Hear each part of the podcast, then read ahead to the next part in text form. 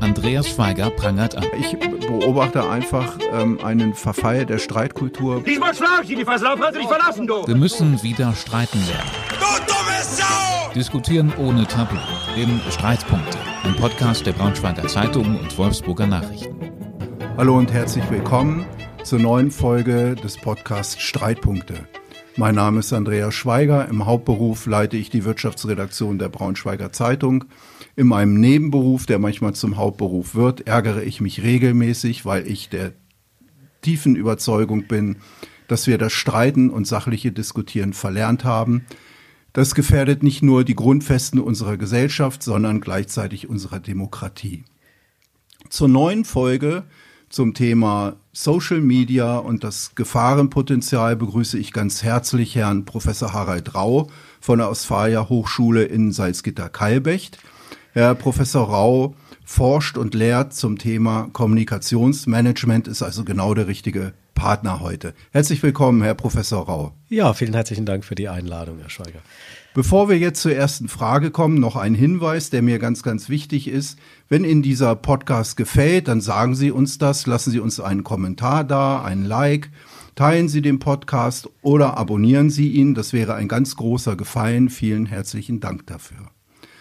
Herr Professor Rau, ähm, Social Media ähm, ist großes Thema, nicht nur weil die neuen Medien sehr hip sind, gerade bei jüngeren Menschen, sondern weil sie auch zunehmend politisches Gewicht bekommen.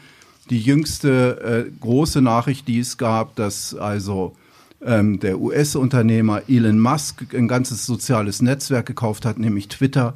Ähm, wie bewerten Sie das, wenn dort ein privater Investor einsteigt? Ähm, man könnte jetzt zurückgehen ins äh, beginnende 20. Jahrhundert und Max Weber hat auf dem ersten Soziologentag in Frankfurt am Main damals gesagt, äh, wir müssen genau hinschauen, wenn ähm, Medienkommunikation, er hat es anders genannt, äh, wenn Medienkommunikation, er hat es die Presse genannt, wenn Medienkommunikation privatwirtschaftlich, kommerziell organisiert ist.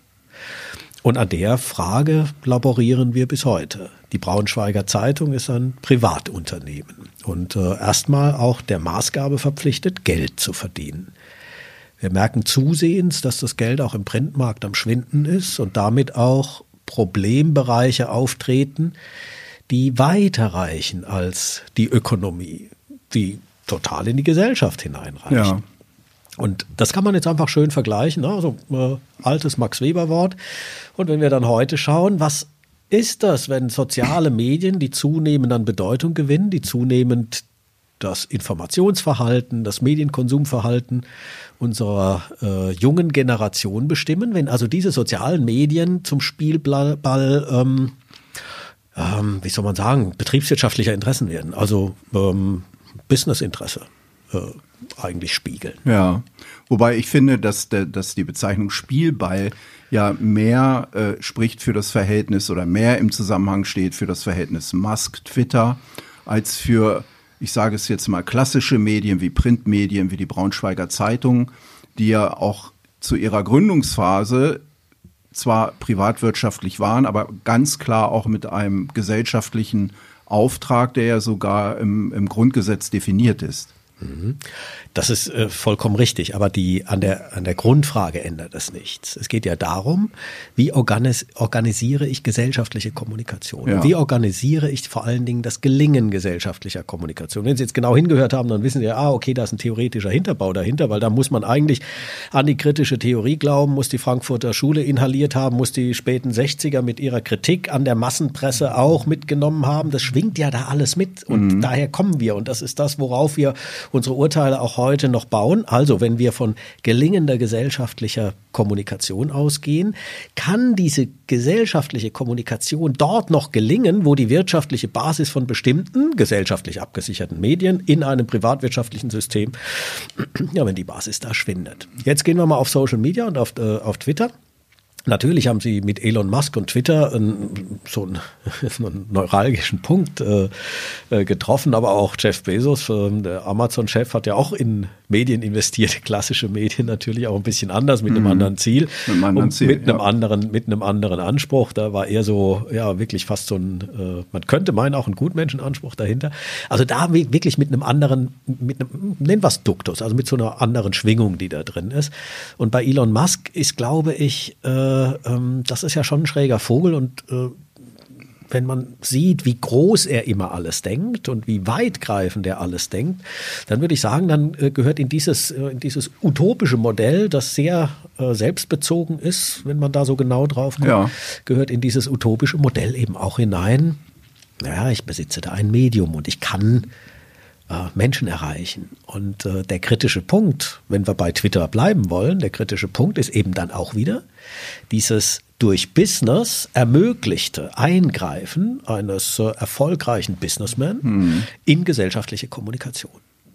Und das passiert ja gerade. Also diese große angekündigte äh, Generalamnestie für, äh, für, für die Konten, äh, die Twitter mit gutem Grund über lange Zeit gesperrt ja, hat. Ja. Das ist, das ist albern. Und ich weiß nicht, ob Sie, ob Sie gesehen haben, was, was äh, Elon Musk in den letzten Tagen äh, getwittert hat. Äh, also das beeindruckendste, das beeindruckendste Bild für mich war äh, der Blick auf seinen Nachttisch. Hat er auch dazu geschrieben, mein Nachttisch. Drei Bierdosen, ja. Komma leer. Ja und eine ziemlich große Wumme. Ich kenne mich mit äh, Schusswaffen nicht aus, aber mhm. es war mh, hm, eine Handfeuerwaffe von erstaunlicher Größe. Mhm. Und äh, äh, ja, interessanterweise haben plötzlich ganz viele Menschen diesen Post bekommen, die gar nicht, äh, ja, die Herrn Twitter, äh, der Herrn, Herrn Musk, Herrn Musk gar nicht mal in ihrer, in ihrer Timeline haben, ja. normalerweise. Also da merkt man schon, da äh, nutzt jemand etwas aus und Also äh, doch mehr Spielball ja. als ernsthaftes Unternehmertum. Hm. Und damit ja auch eine gewisse Gefahr, oder? Na, Herr Schweiger, oder mehr also, als, als eine Gefahr. Also, Spielball und, und nicht auch auch äh, sozusagen ein Statussymbol der Macht, der eigenen Macht? Okay, es sind jetzt drei Aspekte. Äh, erster Aspekt, ähm, dem Herrn Musk abzusprechen, dass er ein großer und erfolgreicher, weit denkender äh, Wirtschaftsmagnat, müsste man ihn vielleicht bezeichnen, mhm. der einfach an vielen Positionen noch, ein Schippe oben, noch eine Schippe oben drauf gelegt hat, mhm. wo andere gesagt hätten, oh nee, da muss ich reduzieren. Ja? Mhm. Tesla fast pleite, mhm.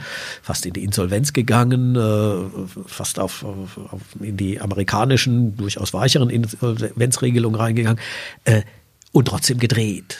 SpaceX, als, äh, wo, als wir das am Anfang gehört haben, haben wir gedacht, sag mal, geht's noch? Ja. ja also äh, hat, hat er noch alle Tassen im Schrank? Und ja. er hat uns aber allen gezeigt, dass man in manchen Punkten groß denken muss und äh, diesen, äh, diesen starken, diesen starken inneren Willen, den er auf jeden Fall hat, diesen starken inneren Willen ausleben kann und damit Erfolg mhm. haben kann. Mhm. Ich glaube, dass Herr Masken ziemlich äh, angstfreier, also was Wirtschaftshandeln betrifft, ein ziemlich angstfreier ähm, wirtschaftlich Handelnder ist. Und ich würde mir manchmal auch in der deutschen Industrie durchaus solche Köpfe wünschen, die in so eine Richtung gehen ja, und sagen, ja, unkonventionell oh, sind. Ich überlege mal was anderes. Ja, okay. Äh, also eher mhm. so dieses äh, Entrepreneurhafte. Wir finden das in den Startups in Deutschland. Mhm. Wir finden das auch in den Startups hier in der Braunschweiger Region. Aber äh, ein Startup ist immer kurz davor, äh, nicht weiterfinanziert zu werden. Also wir haben auch bei uns an der Hochschule tolle Leute, die Startups gegründet haben und da ist auch mal eins pleite gegangen. Der junge Mann, der dieses Startup in die Pleite geführt hat, ist heute ein äh, sehr etablierter Sprecher und ähm, Scout, würde man sagen, für die Max Planck Foundation, mhm. äh, hat also damit auch Karriere gemacht. Also da mhm. sieht man, das sind, das sind schon gereifte Persönlichkeiten, starke Persönlichkeiten, mhm. die aus unserer Region kommen. Aber sie sind natürlich nicht an solchen Entscheidungspositionen und kommen da natürlich auch nicht mhm. so schnell hin, wie man vielleicht auch in Amerika hinkommt. Äh, mhm. da darf man die Kulturen oder den kulturellen Unterschied, das darf man auch nicht unterschätzen. Aber, aber was will denn Elon Musk mit Twitter? Ist das wirklich so klar? Ist das also, Also wenn ich ehrlich bin, Ego. Ja, Ego, also doch Status. Ja, also wenn ich, wenn ich ehrlich bin, würde ich sagen, ja, jo, dem, Ja. dem geht es um Ego, dem geht es um Selbstdarstellung. um- Gelddruckmaschine ist es doch auch nicht. Nein. Nein, also Ja. wir haben uns ja alle gewundert. Also Ja. äh, die Medienökonomen dieser Welt waren mit großen Fragezeichen in den Augen vor diesem Deal gestanden und haben gesagt, äh, wie kann man nur? Also wenn man in irgendeine sozialmediale Geschichte investieren würde, dann wäre es doch als letztes Twitter. Ja. Also meine Meinung. Ja. Also ich wäre nie auf die Idee gekommen, in Twitter zu in investieren. Es sei denn, äh, äh, unter Charity-Gesichtspunkten, dass man so ein Netzwerk erhalten muss, damit Mhm. es weitermachen kann, um eben diese Informationsbreite zu erfüllen. Äh, aber unter wirtschaftlichen Gesichtspunkten und Gewinnerzielungsabsichten Mhm. hätten weder Sie noch ich in Twitter investiert. Also es ist keine der Gelddruckmaschine, Mhm. es ist anders als Facebook. Ähm, Es ist anders als äh, TikTok, äh, es ist anders auch als YouTube. Also egal welche sozialen Plattformen, also welche Plattform wir nehmen, Twitter ist was anderes. Und ich bin, bin wirklich äh, schon mit Fragezeichen damals. Ähm, ich habe ich hab die Ankündigung erstmal nicht glauben können, ich bin ganz ehrlich. Ich habe die Ankündigung nicht glauben können. Gesagt, was, für ein, was für ein Idiotismus treibt diesen Mann jetzt um? Und dann kann man aber natürlich äh, bestimmte Logiken zusammenführen, weil äh, für Elon Musk ist aus meiner Perspektive und wenn man so die, die, die Veröffentlichungen der letzten Jahre nimmt, dann sieht man bei ihm immer wieder so einen gewissen politischen Anspruch. Also auch äh, in anderen, Sie haben es Macht genannt, nennen wir es auch Macht, in anderen Machtbereichen mitzureden. Und dann ist er in einem anderen Machtbereich und darf da vielleicht mitreden. Und das geht mit Twitter natürlich. Das geht mit ja, Twitter. Und ich kann Ja. natürlich auch mit Twitter, ähm, ich kann auch Diskurse drehen, indem ich zum Beispiel eben gesperrte Konten wieder öffne. Wie ist denn vor diesem Hintergrund zu, zu sehen, dass Ex-Präsident Trump jetzt entsperrt wurde? Ja, das gehört ja dazu. Ja, Ja, also dazu. ist ja- Ist das ja genau- ein Gimmick oder ist das, ist das, ist Ich glaube, das, ich glaube äh, blöderweise ist es ernst. Es Es glaube ist ich, ernst, ja. Ich glaube es tatsächlich, dass es ernst ist, weil aus politischer Nähe oder aus, aus grundsätzlich äh, demokratischen Erwägungen oder Publicity oder was ist das? ich glaube einfach, aber das ist ja reine Spekulation, Ja, was wir hier treiben. aber, Aber ja. wir sind ja in einem Podcast, wo man das auch tun darf. Also vielen Dank dafür für die ja. Spekulationsmöglichkeiten. Äh, Ich glaube tatsächlich, dass Elon Musk einen riesen Respekt vor Trump hat. Ja. Vor seiner, vor dieser nassforschen, uninformierten, ja, Mhm. Trump äh, haut Sätze raus, haut Mhm. Positionen heraus mit einer sicheren Basis der Uninformiertheit. Mhm. Und ich glaube, das imponiert dem Musk schon ziemlich, weil da sieht er vielleicht auch ein Stück von sich selber wieder. Ja, wollte ich gerade sagen, eine gewisse Seelenverwandtschaft, ja, in so einem unkonventionellen Vielleicht, Ansatz. vielleicht, haben wir, vielleicht haben wir Musk irgendwann als Präsident in den Staaten. Ich würde es nicht ausschließen. ja, okay. Dank Twitter. Vielleicht dank Twitter, ja. Ja. Äh, Das Netzwerk spielt ja immer noch eine große Rolle und Sie wissen ja selber, dieses Netzwerk ist ganz anders als alle anderen. Es ist eher im intellektuellen Bereich zu Hause, es ist eher im informativen Bereich zu Hause. Die ganzen, äh, äh, auch dort gibt es Hate Speech, also diese Hassrede, auch dort gibt es blöde Kommentare, auch dort gibt es Bullshit und Unsinn und Schwachsinn. Aber äh, der Rahmen ist immer noch ein bisschen anders. Der Rahmen ist ein bisschen anders. Stichwort Rahmen, ähm, wir waren ja vorhin auch bei den klassischen Medien, ähm, Social Media. Ähm, der Unterschied ist doch, dass ich bei den klassischen Medien zum Beispiel einen Andreas Schweiger an die Wand nageln kann, wenn er etwas falsch berichtet. Das habe ich bei Social Media oft nicht. Da sind die Quellen nicht sofort zu erkennen.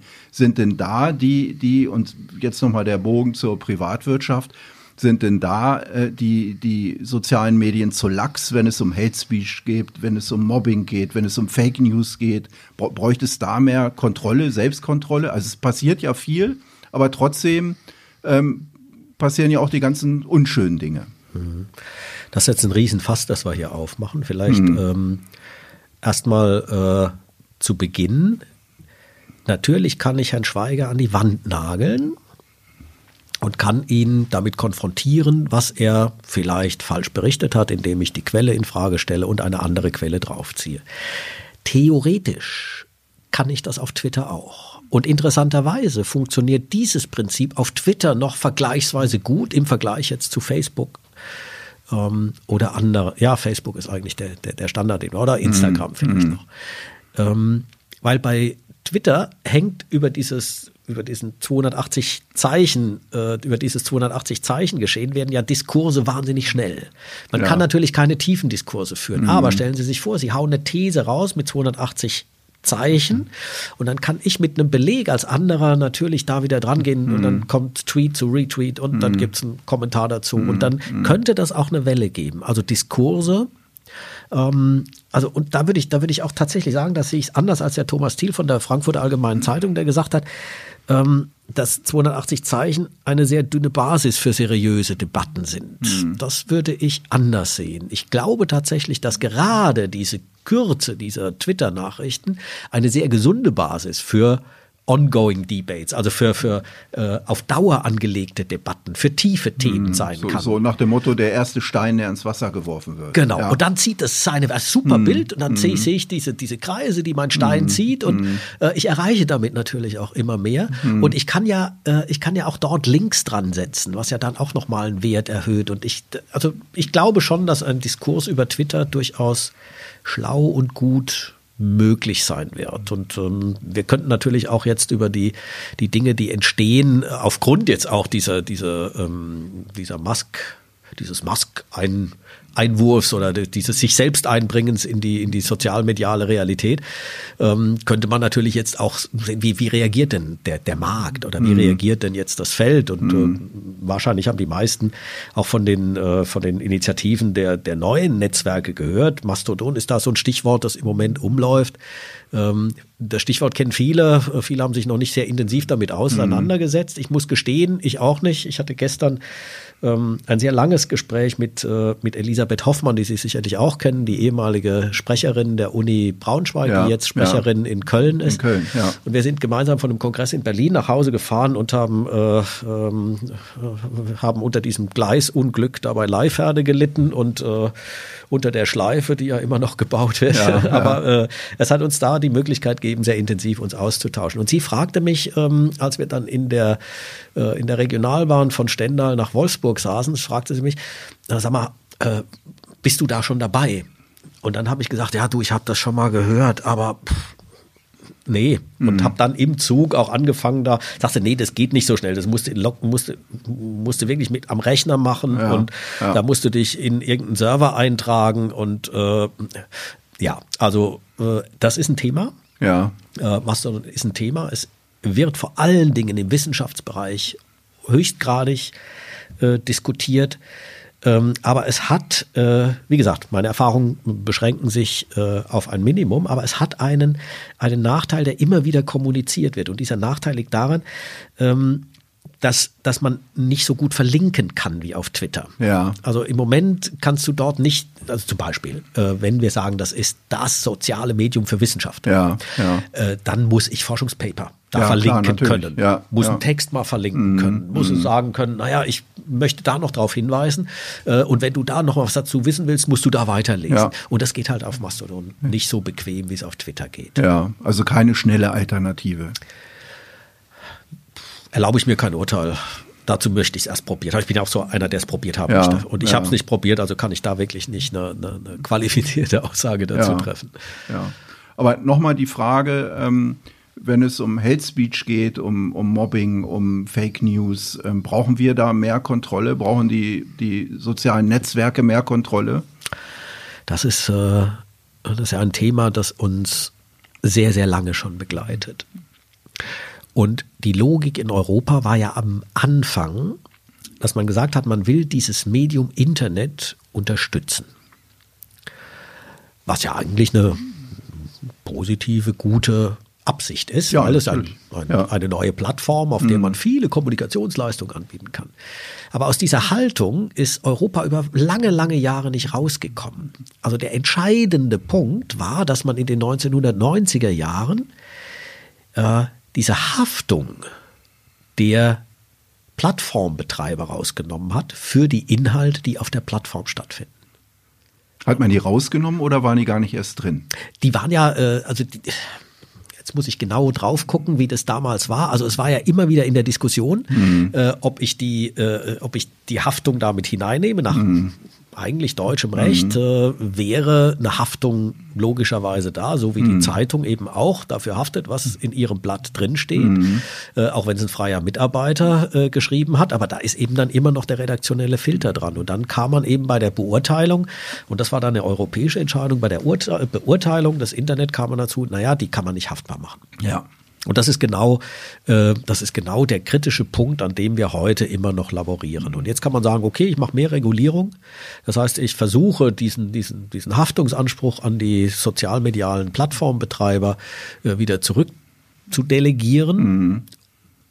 Oder ich bleibe bei meiner alten Regelung und lasse es halt laufen. Und das ist halt so wirklich so ein Riesenspannungsfeld. Ähm, ich bin eigentlich äh, eher derjenige, der sagt, naja, ein gewisser Liberalismus tut uns gut.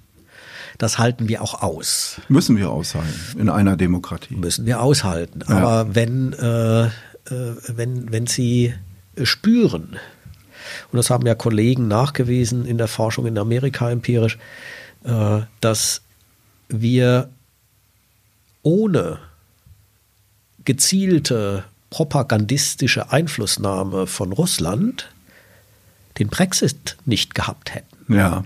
Oder vielleicht auch einen anderen Wahlausgang in Amerika.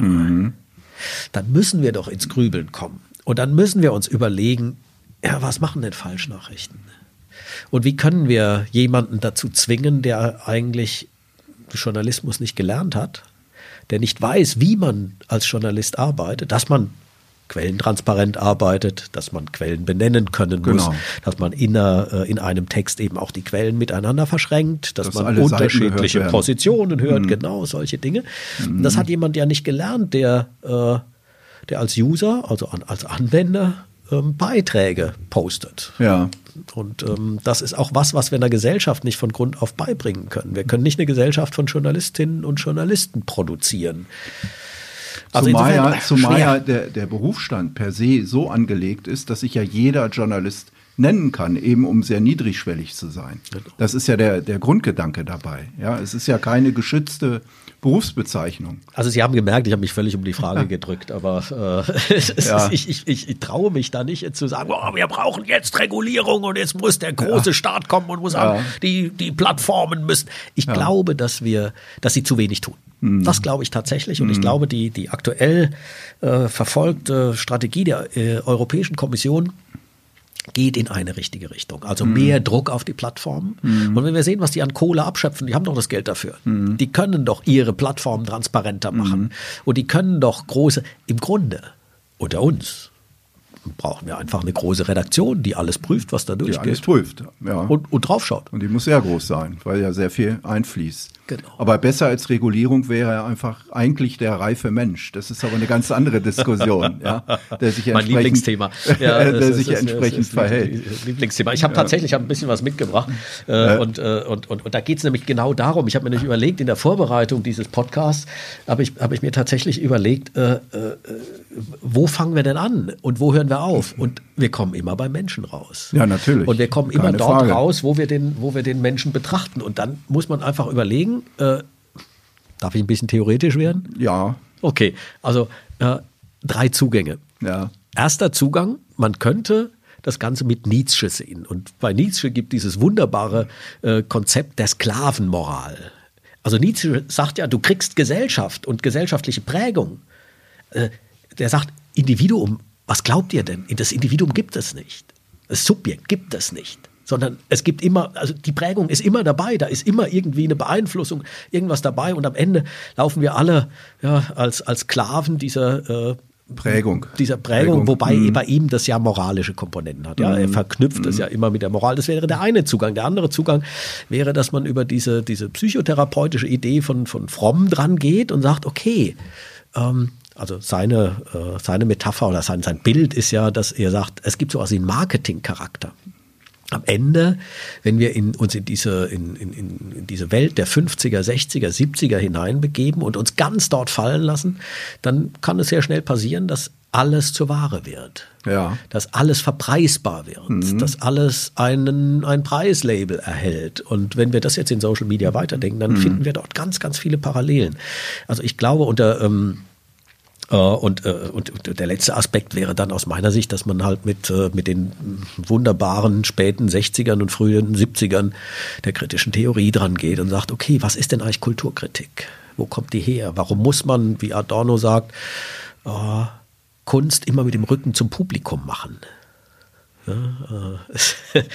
in diesem übertragenen Sinn. Also damit hätten wir drei theoretische Zugänge, die bis heute wahnsinnig aktuell sind und die ja, wir allesamt ja. auf dieses Konstrukt Social Media anwenden mhm. können. Das heißt, wir haben die theoretischen Grundlagen, wir haben die Haken, an denen wir uns aufhängen mhm. können und könnten an der Stelle wunderbar weiter mhm. diskutieren. Passiert natürlich auch, aber das mhm. sind ja ah, Elfenbeinturm-Diskurse. Mhm. Danke, dass ich so ein bisschen was aus dem Elfenbeinturm zumindest hier reinsprenkeln durfte. Ja, aber das ist ja, sind ja gute, gute Brücken, um sich Gedanken zu machen, jeder Einzelne, jeder Einzelne, die zuhört. Ähm, weil ich würde ja sagen, der, der, der mittlere Ansatz, alles wird zu Ware, das wird ja eigentlich von Social Media gefördert, denn, denn jeder einzelne Teilnehmer macht sich selbst ja zur Ware. Also ich, ich äh, äh, es dient ja ganz oft eigentlich überwiegend aus meiner Wahrnehmung heraus der, der Selbstvermarktung, sei es nun in sozialen Netzwerken wie LinkedIn, dass es auf einer professionellen Basis geschieht, also beruflich professionell, sei es bei, bei Facebook, wo ich dann eher so äh, ganz persönlich bin, aber immer geht es ja darum, auch mich selber darzustellen, mich selber zu verkaufen. Mhm.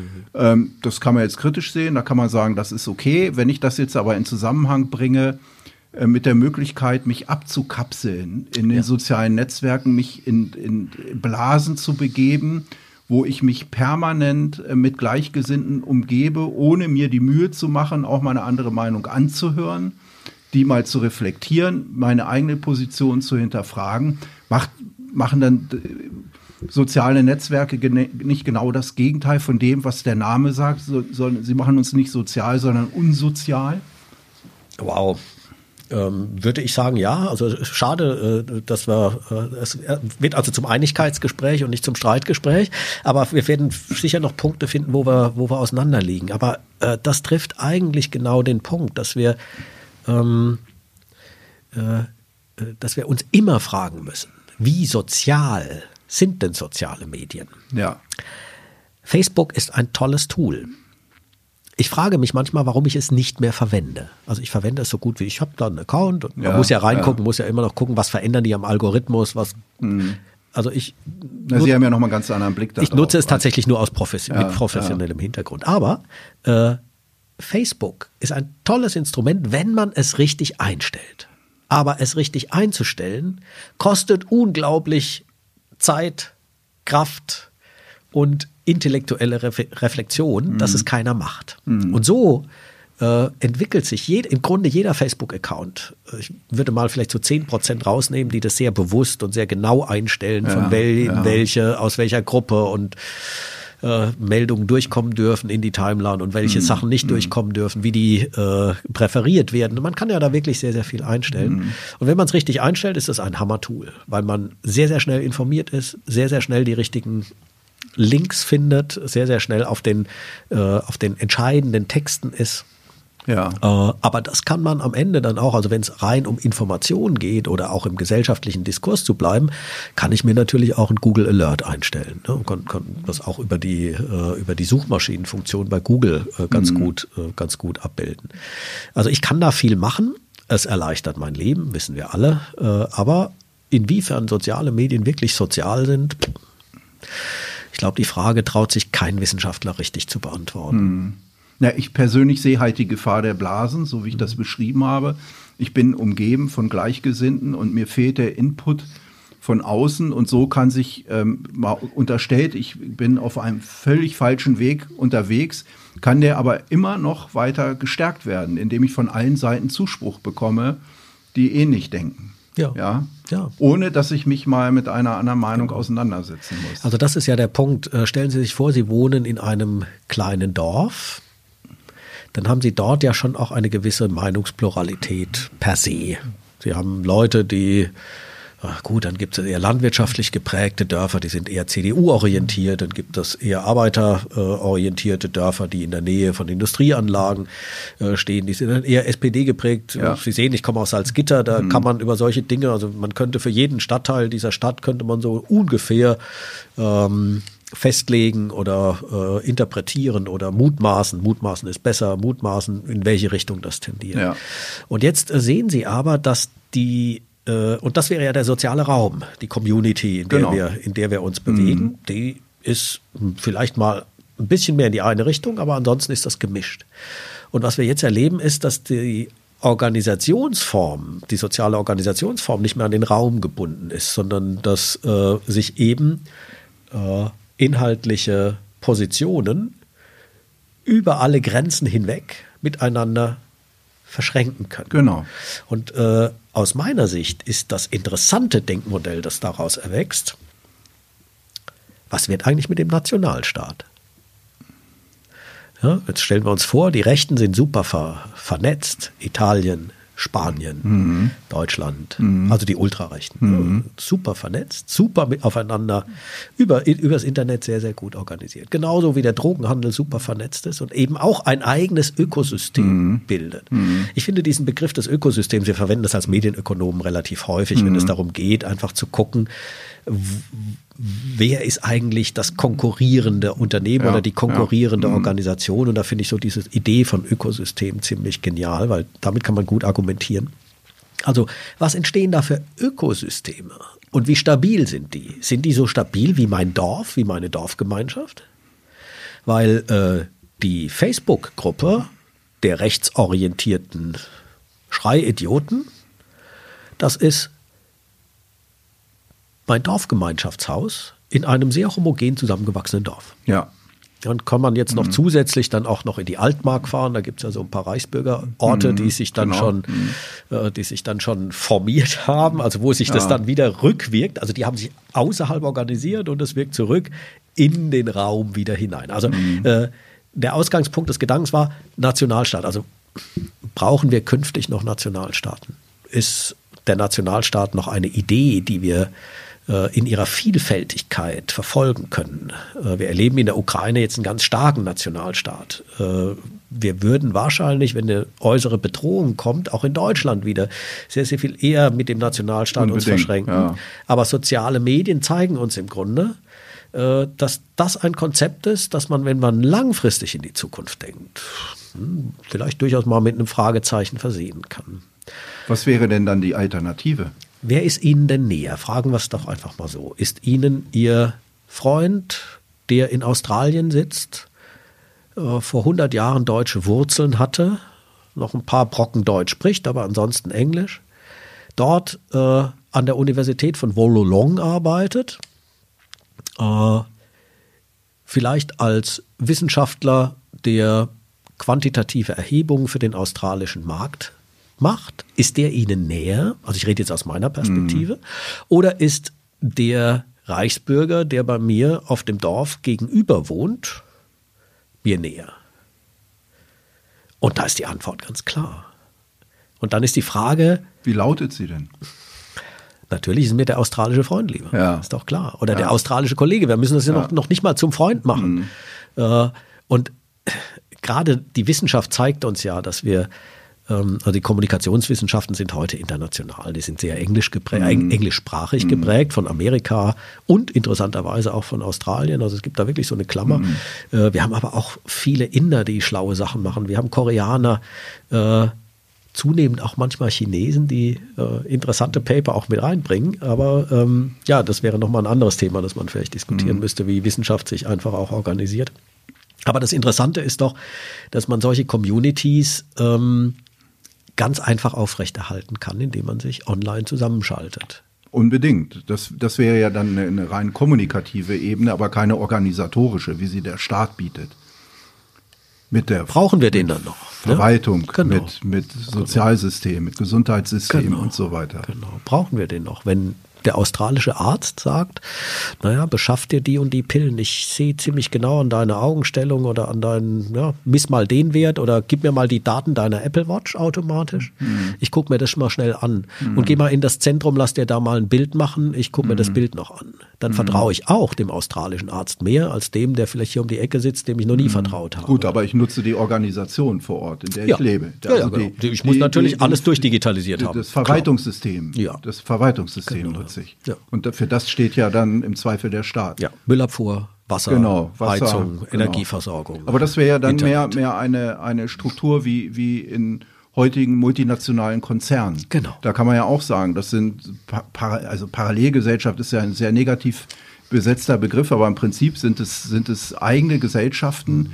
die Klammer ist das Unternehmen, die dann weltweit vernetzt sind und sich auch weltweit in gewisser Hinsicht auf einer gewissen Ebene organisieren.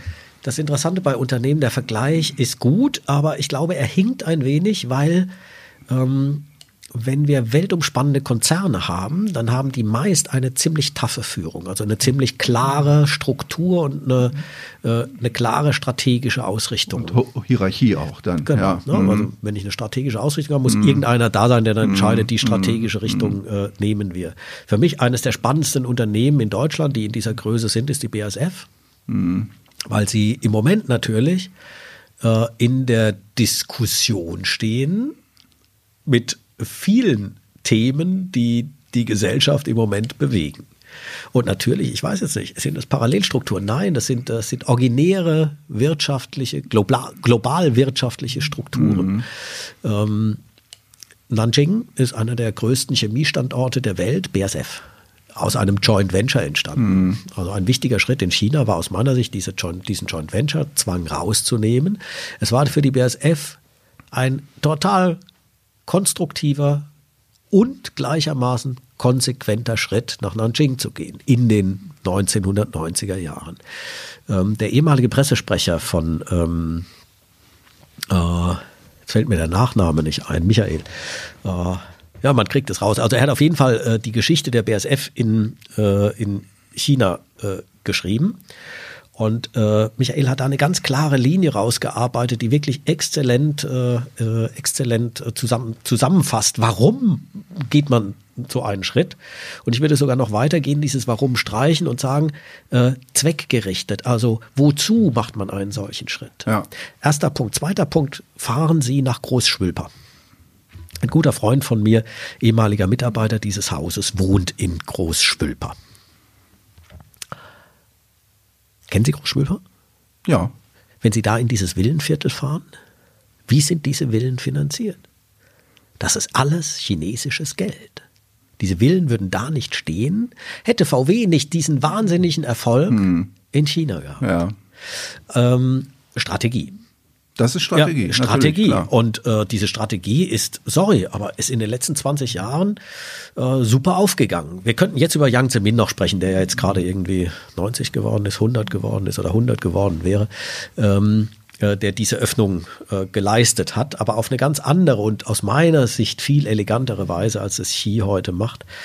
Ähm, ich glaube tatsächlich, wenn man nach China guckt, ähm, jetzt sind wir schon wieder bei China, bei diesem anderen Thema, äh, äh, äh grundsätzlich, ne? also äh, bei Unternehmen eine klare Hierarchie, eine klare Strategie, dann wird die ja. Strategie verfolgt. Ich würde, ich stecke, würde sehr, sehr ungern heute in der Haut von, von Herrn Brudermüller äh, stecken, der BASF-Chef, ähm, der jetzt Entscheidungen treffen muss. Was mache ich mit den Entscheidungen der Vorgänger und unserer mhm. Strategie, mhm. ähm, die uns an den Punkt jetzt geführt hat, wo wir gerade stehen, von mhm. russischem Gas abhängig sind. Das war ein genialer Schachzug. In den 1990ern mhm. war es, glaube ich, als Wintershall zu BASF gegangen. War ein genialer mhm. Schachzug, mhm. weil die Ruhrgas nämlich Preise diktieren wollte und da hat äh, also im Grunde eine tolle Wirtschaftsgeschichte mhm. auch. Und wer, es gibt kein Schwarz und Weiß. Mhm. Aber er könnte sich über LinkedIn Rat holen.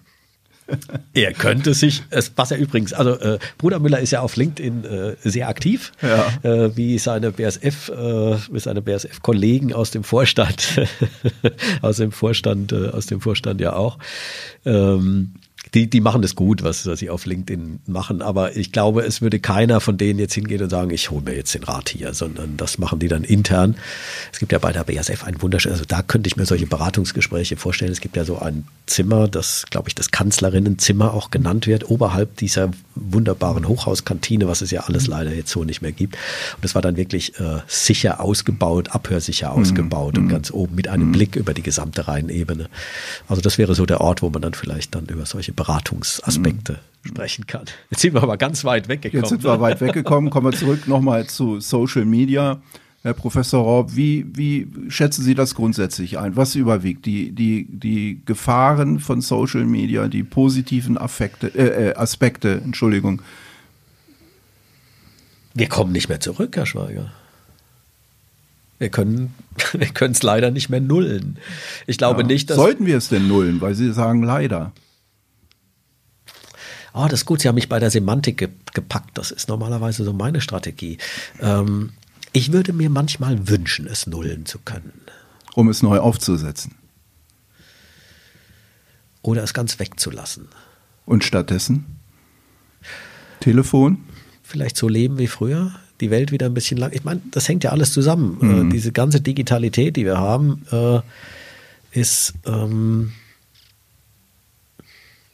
sie beeinflusst unser Leben so stark und sie beschleunigt unser Leben so stark.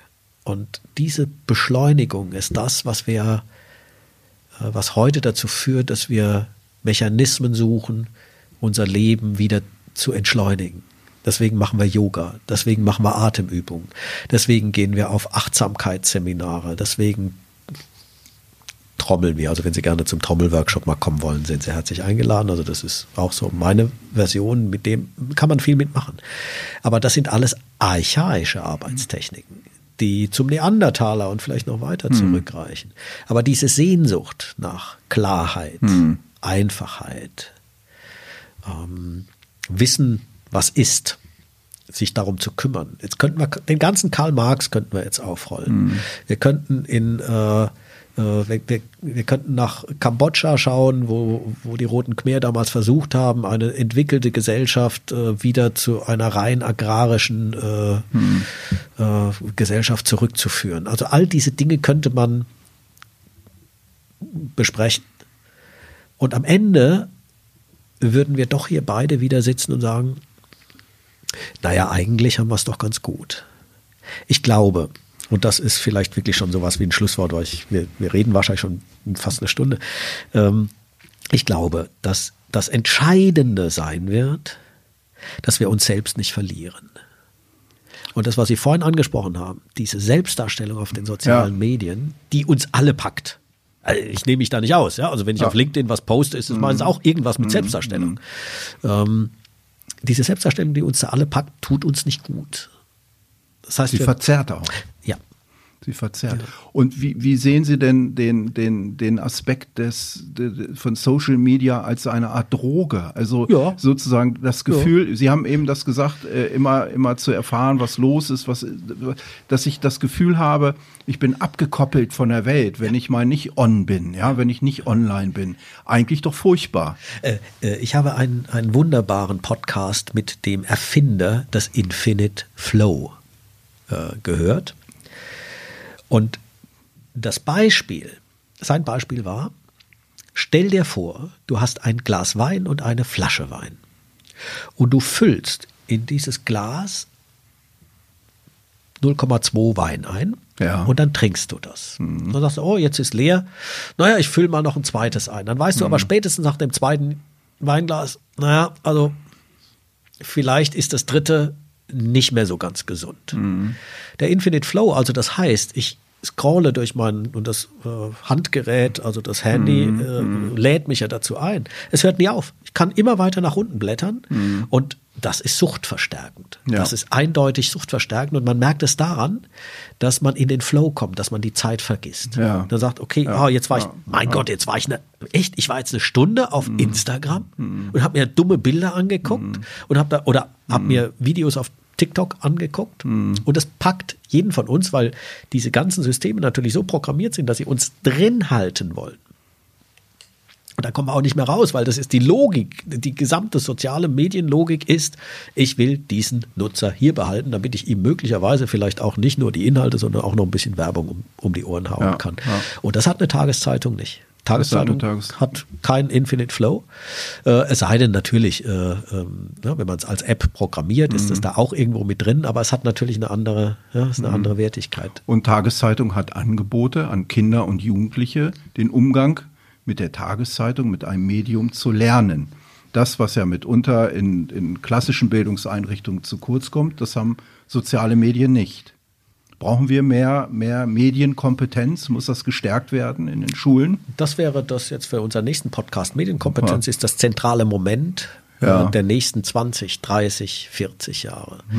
Ähm, wir glauben, wir haben jetzt gerade so, einen- so, so einen Antrag auch ans Bundesforschungsministerium gestellt, wir glauben, dass es neue, ähm, äh, neue kulturelle Praktiken, nennen wir das, braucht. Also nehmen Sie eine Tageszeitung. Wir beide sind jetzt ungefähr in einem ähnlichen Alter. Wir wissen, Tageszeitung ist folgendermaßen aufgebaut. Das Neueste ist vorne. Es ist immer vom Wichtigen zum Unwichtigen. Es gibt äh, ganz klare Formate für Berichterstattung und für Ja. Kommentierung. Das Ja. ist eindeutig getrennt und wir sehen es mit einem Auge. Setzen Sie heute einen 12-, 13-Jährigen, 14-Jährigen, das war die Zeit, als wir in der Zeitung mit der Zeitung sozialisiert worden sind. Ich habe so ab etwa 14, ne, 13,5, 14 angefangen, mal mitzulesen. Ähm, Mag vielleicht auch damals schon früh gewesen sein, aber ähm, ja, wenn man dann eh sich auf einen Journalismusberuf auch irgendwie in den größeren Rahmen nimmt äh, und sowas auch für sich als Möglichkeit sieht, hat man da einen anderen Zugang. Aber das ist eine Sozialisation, die fehlt. Also die, das zu erkennen, was ist denn eigentlich jetzt die Meinungs Schiene und was ist die Berichterstattungsschiene?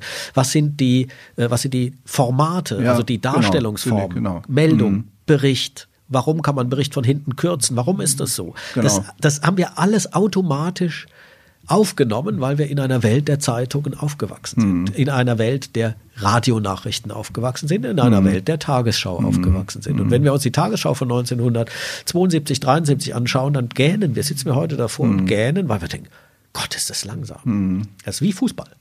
Fußball aus den 70ern, wo wir alle denken, Beckenbauer, ja, ja. ja Nee, geile nee. Socken. Ja. Und, und wenn wir das dann heute vergleichen, das Tempo im Fußball, das ist, äh, man hat das Gefühl, es ist doppelt so hoch. Ja, das stimmt. Und genauso ist es eben auch da. Äh, nur eine Evolution äh, war offenbar nicht genug. Und Social Media ist eben das revolutionäre Moment, das damit hineinkommt. Und Medienkompetenz ist der Schlüssel am Ende zu allem. Zu allem. Gut. Das ist ein schönes Schlusswort, Herr Professor Rau. Ich bedanke mich sehr herzlich für unser Gespräch Sehr, sehr und gerne. verabschiede mich bei unseren Zuhörerinnen und Zuhörern und lade Sie ein, auch in die Podcasts, ähm, die weiteren Podcasts unserer Zeitung hineinzuhören. Und wenn Sie mögen, können Sie uns auch einen, eine Mail schreiben oder eine WhatsApp-Nachricht schreiben, einen Themenvorschlag machen. Die Kontaktdaten finden Sie in der Folgenbeschreibung dieses Podcasts. Vielen herzlichen Dank und bis zum nächsten Mal. Mehr Podcasts unserer Redaktion finden Sie unter braunschweiger-zeitung.de slash podcast.